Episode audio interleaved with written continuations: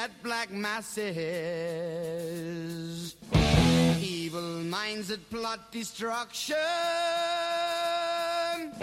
sorcerer of death's construction. In the fields of bodies burning, as the war machine keeps turning. Death and hatred to mankind, poisoning their brainwashed minds. Oh Lord, yeah. Buonasera a tutte e a tutti, benvenuti ad una nuova puntata di Metal Thunder. Io sono sempre la Madame e sono in diretta dagli studi di Radio R18 dalla casa del quartiere di via Saccarelli come ogni martedì dalle 20 alle 21 per ascoltare insieme a voi un po' di metal e un po' di hard rock. Abbiamo fatto una panoramica dagli anni 60, alla fine degli anni 60 fino agli anni 90. Abbiamo visto assoli interminabili, capelli voluminosi, tacchi vertiginosi lingue di fuori, vampiri, distorsori, un sacco di belle cose come queste. Oggi sfondiamo le porte del 2000, salutiamo il XX secolo dove il metal è nato e si è arricchito di tantissimi sottogeneri e contaminazioni che rimarranno poi tutt'oggi comunque parte della community e parte di questo grande mondo, di questo grande universo musicale che è appunto il metal. Alle soglie del 2000 ancora permane un po' l'estetica anni 90, goth, dark e anzi sono proprio questi gli anni in cui alcuni dei generi che abbiamo incontrato negli anni 90 esplodono in tutta la loro bellezza e potenza, dallo stesso gothic al new metal all'alternative e tanti altri generi. I primi dieci anni del 2000 sono anche un momento in cui, come spesso accade quando sembra di aver già visto e già fatto tutto, riemergono elementi dal passato, in cui il metal, dopo essersi modificato e trasformato, torna un po' alle sue radici, alle sue origini. Dall'altro lato, ovviamente, nasce anche tutta una generazione di artisti nuovi che tutt'oggi sono attivi e che hanno creato una nuova generazione di piccoli e giovani metallari. Insomma, dove c'è un adolescente triste e sensibile incompreso da qualche parte, ci sarà anche un gruppo metal che può alleviare le sue sofferenze da teenager. È qualcosa di matematico. I've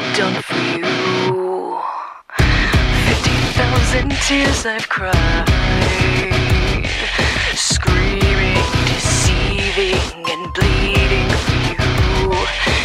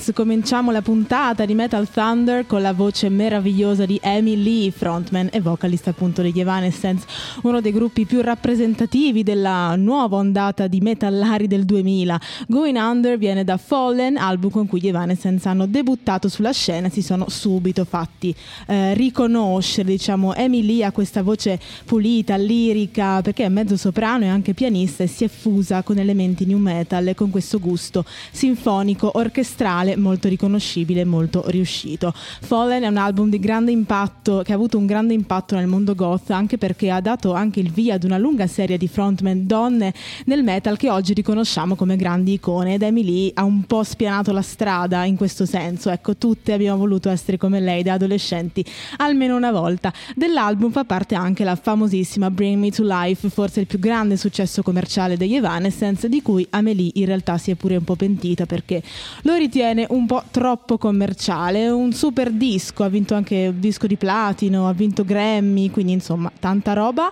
Ora ci sono gli Slipknot con Before I Forget.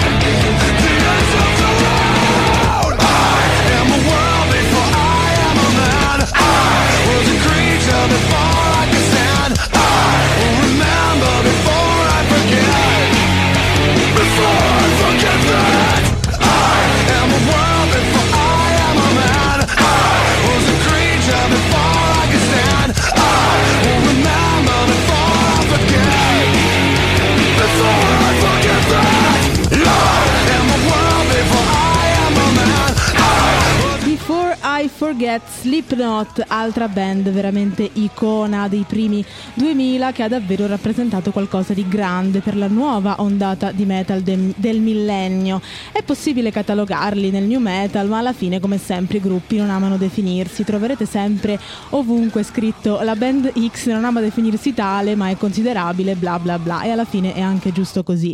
Cioè l'esigenza di incasellare gli artisti in un genere, in una scatoletta è un'esigenza più eh, di chi la musica la racconta, non certo di chi la fa. Poi chiaramente sono riscontrabili influenze di questo o di quel mondo musicale, però a voler tutti i costi dire che questo è un gruppo new metal o qualsiasi altro genere sarebbe comunque sempre un po' riduttivo. Ecco. Detto questo, non c'è dubbio che gli Slipknot eh, sono nati sull'onda, sulla scia dell'alternative anni 90, questo doppio pedale ovunque, elementi ritmici molto presenti, tutto quello che abbiamo un po' visto e sentito durante la scorsa puntata in gruppi come Korn o Pantera, ecco.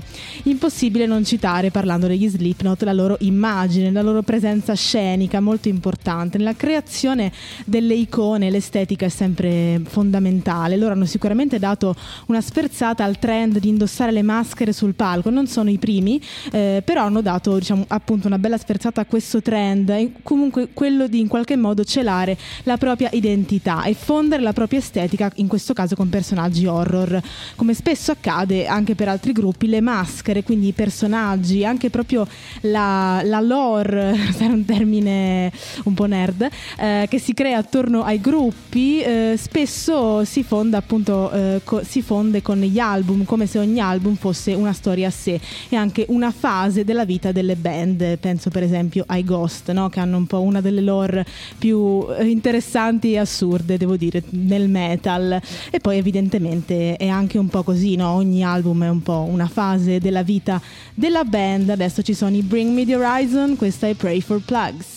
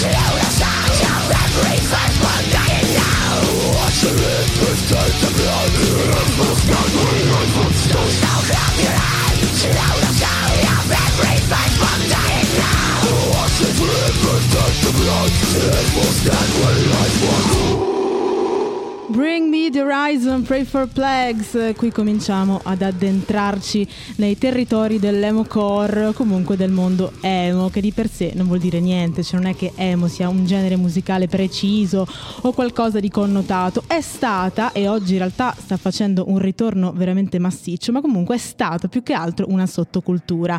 Come tutte le sottoculture ha investito tantissimi ambiti, dall'abbigliamento appunto alla moda, al web, che in quel periodo cominciava a diventare importante ovviamente anche alla musica, ma emo è sempre stato qualcosa di molto variegato, impregnato di varie cose anche musicalmente. C'è un po' di punk, c'è un po' di metalcore che comunque prende spunto dal punk, ma c'è anche il goth, qualche svolta elettronica, insomma, appunto è veramente qualcosa di molto sfaccettato, com- come tutte le sottoculture devono essere. E se si cerca di definire che cosa sia o che cosa sia stato essere emo, state sicuri che si finisce con litigare con i propri amici, anche perché riuscire poi a ricostruire a posteriori qualcosa che all'epoca, quando è stato vissuto, non ci si è interrogati su cosa fosse, è molto più difficile.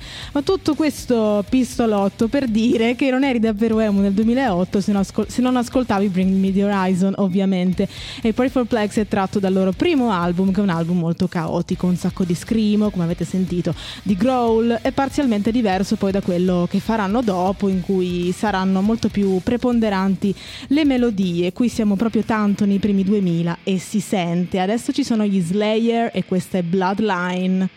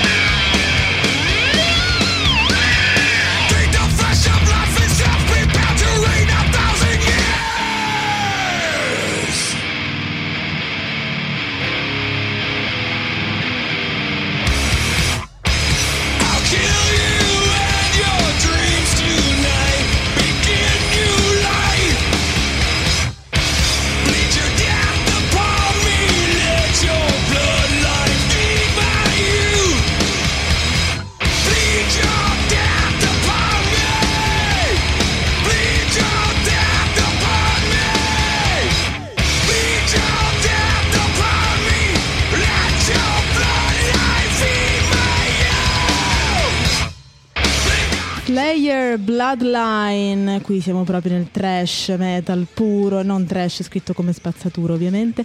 Questo pezzo che è tratto da God Hates Us All, ottavo album in studio dei prolifici Slayer, che hanno ben 16 album all'attivo, che non è mica poco, insomma. Gli Slayer hanno sempre trattato, insomma, tematiche un po', un po forti, a volte anche controverse nei testi, no? E tutto questo album ruota attorno al concetto che di fatti, appunto, Dio ci odia, come suggerisce anche il titolo. E il concetto è che se Dio amasse davvero l'uomo, davvero l'umanità, non permetterebbe insomma tutte le disgrazie che accadono ogni giorno. Tutto molto bello, discutibile o condivisibile a seconda del proprio punto di vista. Il problema è che questo album è uscito l'11 settembre 2001. Chiaramente i poveri Slayer non potevano di certo sapere che insomma l'uscita del loro disco avrebbe coinciso con l'attacco alle torri gemelle di New York, ma per il contenuto dei testi, il messaggio e questa assurda coincidenza sono finiti in mezzo ad un pochino di polemiche. Diciamo che nel bene o nel male è un album che è proprio cascato a fagiolo, come si suol dire. Ora ci sono i Cradle of Filth con Infetamine.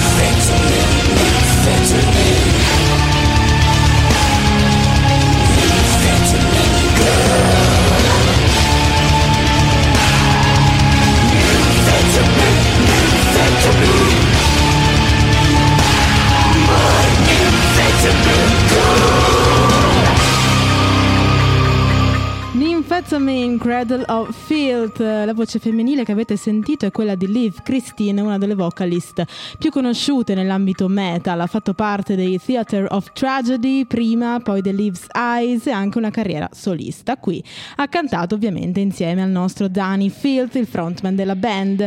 I Cradle of Filth abbracciano appieno l'estetica goth, nei testi, nell'immagine, anche nella sonorità, con un approccio molto sinfonico, anche parecchio teatrale, diciamo. Questa canzone Nymphetamine parla di dipendenze, diciamo che il titolo sarebbe una um, unione tra uh, Nymphomaniac e Methamphetamine, quindi ovviamente parla di dipendenze, in particolare della dipendenza dalle droghe, ma anche come la dipendenza dalle droghe assomigli molto all'interdipendenza che si può sviluppare in una relazione non proprio sanissima. Ecco, i Cradle of Filth ci dicono eravamo come il lago e il cucchiaio, ecco, non è che questo lasci a molte interpretazioni. A proposito di male di vivere, torniamo nelle camerette degli emo dei primi 2000. C'erano i Bring Me The Horizon, ma sicuramente c'erano anche i prossimi artisti che stiamo per ascoltare e sicuramente c'era anche questa canzone. Just like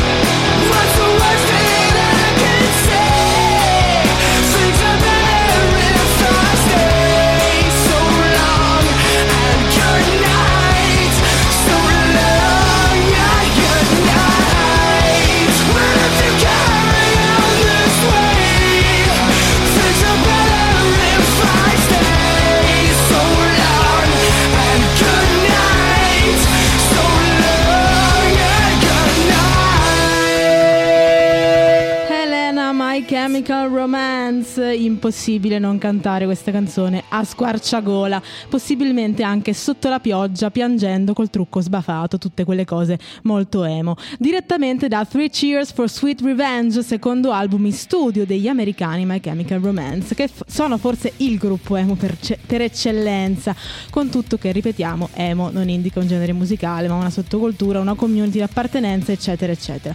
Questo album in particolare, ma ancora di più poi The Black Parade, il disco di maggior successo della band, è diventato qualcosa di generazionale. Le tematiche sono molto legate a cose che risuonano eh, negli adolescenti, nei giovani in generale, la solitudine, il sentirsi fuori posto, incompresi da tutti, ma anche le malattie mentali, l'auto- l'autolesionismo, il tutto con questi ritornelli assolutamente catchy, orecchiabili, cantabilissimi. E qui sta anche un po' la forza dei My Chemical Romance, oltre ovviamente nella voce di Gerard Way, veramente straziante in senso buono. Ha questo modo di cantare al limite, cioè neanche del pianto, quasi del vomito, mi viene da dire. Quando, quando piangi talmente forte, talmente tanto che a un certo punto ti viene da vomitare. Ecco, questo è come descriverei la voce di Gerard Way. Ed è meravigliosa così, ovviamente, esattamente quello che serviva ai My Chemical Romance. Ma alle soglie del 2000 eh, l'alternative non era di certo morto, anzi era più vivo che mai e risuonava sempre nelle camerette degli adolescenti, che oggi sono protagonisti di questa puntata, evidentemente. Suffocation, no breathing. Don't give a fuck if I cut my arm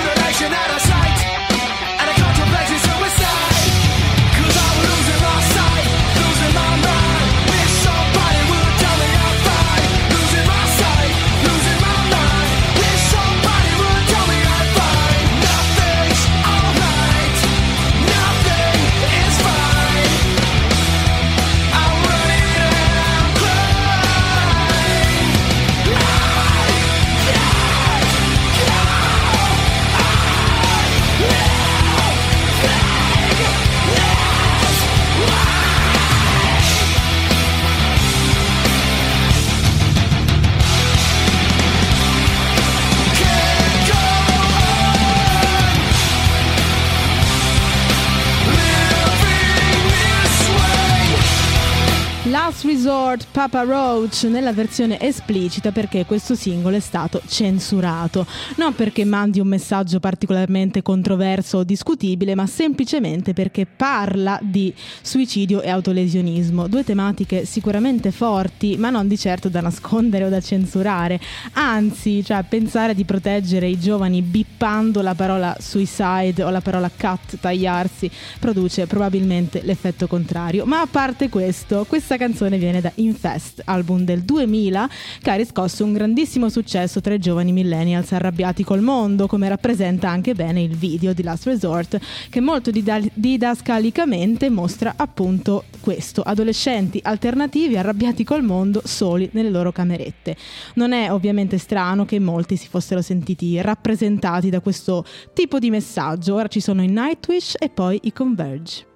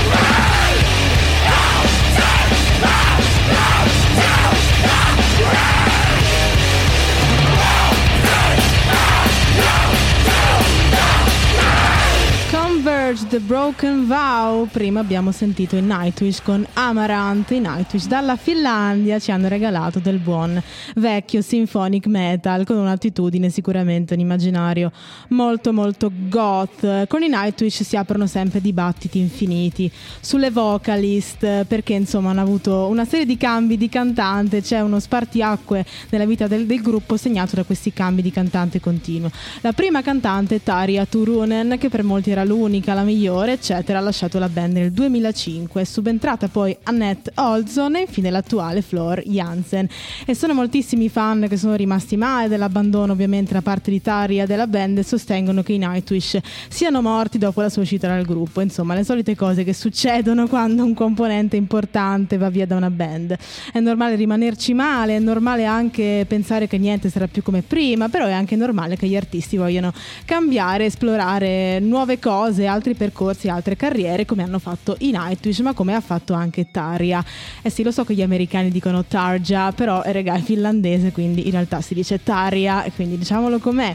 Abbiamo poi sentito i Converge, una band interessantissima, e questo album Jane Doe è considerato uno dei migliori dischi del gruppo e dell'ambito metal in generale. La critica lo ha molto apprezzato ed è uscito nel 2001. È costruito, diciamo, per veicolare le emozioni di una storia finita, di una relazione ormai morta. E non a caso Jane Doe è un termine giuridico con cui negli Stati Uniti vengono indicati i cadaveri femminili non identificati. John Doe per gli uomini, Jane Doe per le donne. Suonano come dei nomi propri, ovviamente, ma poi di fatto non lo sono. Si usano appunto per indicare i corpi senza identità, quindi abbastanza evocativo. Come titolo adesso ci sono i Tool Lateralus con questo pezzo lunghissimo che dovrò troncare perché 9 minuti di brano, ma va bene così.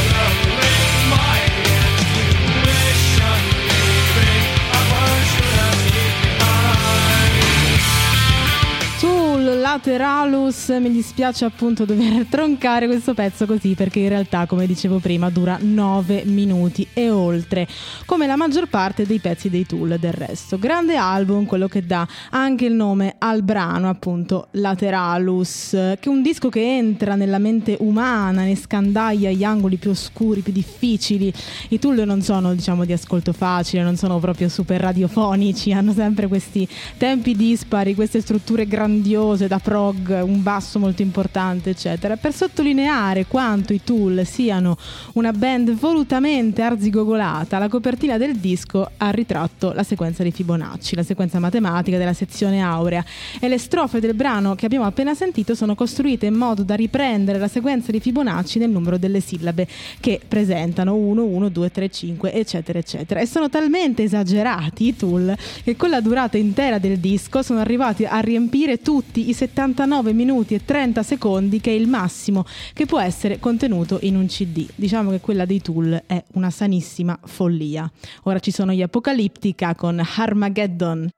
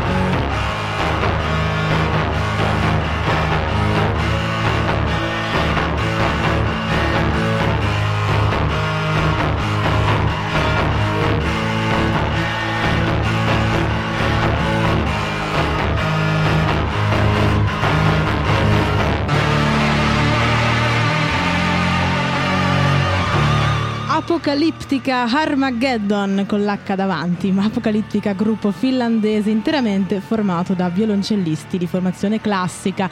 La dimostrazione lampante che non c'è niente di più vicino al metal della musica classica, ragazzi. Gli Apocalittica da anni portano sui palchi dei migliori e più grandi festival metal del mondo i loro quattro violoncelli e sono meravigliosi anche proprio da vedere, questi capelli lunghi che volano al vento in piedi con i, con i violoncelli, tutto molto metal. Armageddon viene dal loro secondo album in studio, Inquisition Symphony, dove sono presenti anche diverse cover di brani del repertorio diciamo classico, da For Whom the Bell Tolls dei Metallica a Domination dei Pantera. E questa è una cosa ricorrente nella loro carriera, quella di fare delle cover o in realtà dei riarrangiamenti di brani conosciuti dalla comunità metal in chiave sinfonica, che poi in realtà a quattro violoncelli sarebbe al massimo un organico di musica da camera, ma loro rendono tutto veramente molto molto sinfonico. Adesso c'è un disco di platino, una super hit, Down with the Sickness.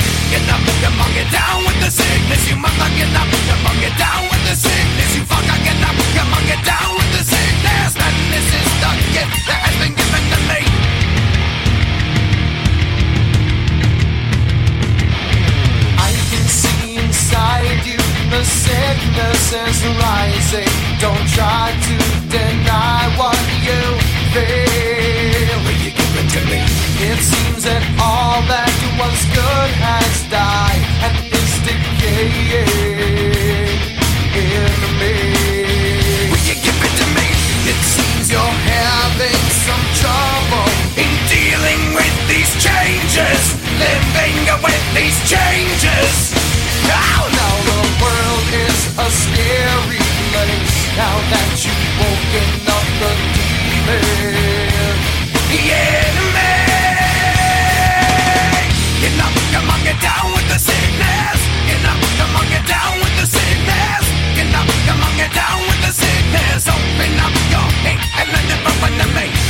Down with the Sickness Disturbed. Con questa io vi saluto e vi do appuntamento alla prossima settimana con la nuova puntata di Metal Thunder sempre su Radio R18 sempre martedì dalle 20 alle 21 ciao